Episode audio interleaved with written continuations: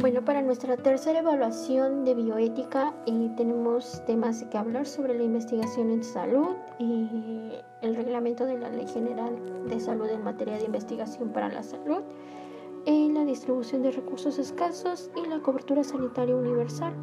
Bueno, para la investigación en salud, eh, bueno, si lo vemos desde la perspectiva de la investigación en la salud pública, vemos que tiene como objetivo principal pues el investigar, analizar y explicar pues, las distribuciones del estado de salud de las poblaciones, sus factores que lo van a determinar y estas respuestas que de cierto modo están socialmente organizadas para así hacer frente, eh, digamos a los problemas de salud en los términos colectivos.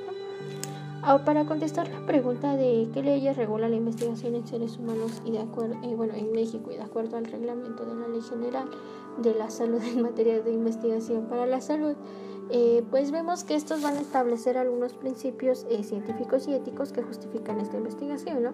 De acuerdo con el consentimiento informado, eh, vamos a entender que este va a estar sujeto al motivo de investigación y bueno, deberá, este, deberá estar sujeto en quien se realizará la investigación o de su representante legal.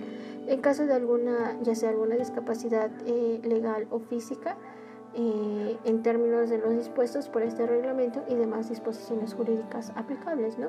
También deberá ser realizada por profesionales de salud, a que, bueno, digamos a qué se refiere aquí en este artículo del 114 eh, de este reglamento, eh, deberá estar, tener con conocimiento y experiencia para cuidar la integridad del ser humano.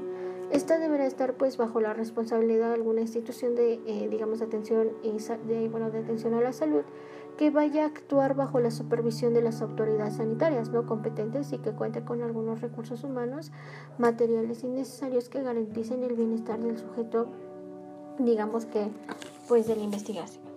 Ahora bien, eh, un aporte que vaya a ser derivado de estas investigaciones en humanos en México, pues podemos ver que está la creación de las múltiples instituciones ¿no? de alto nivel como el Centro Nacional de Investigaciones Científicas, el Centro Nacional eh, de Biopreparados y el, Instituto, y eh, Finlay de Sueros y Vacunas. ahora, bueno, para entender o para hablar de esto de la distribución de recursos escasos se muestra, digamos, bueno, yo lo entiendo como una muestra, un desequilibrio, un cuadro de muestra, o cuando una muestra muestra una baja disponibilidad ilimitada de los recursos con lo que cuenta una población, ya sea de medio natural, como la tierra, el aire, plantas, etcétera, ¿no? Pero dentro de otro tipo de recursos o dentro del ámbito económico vamos a entender el recurso como el recurso económico, ¿no?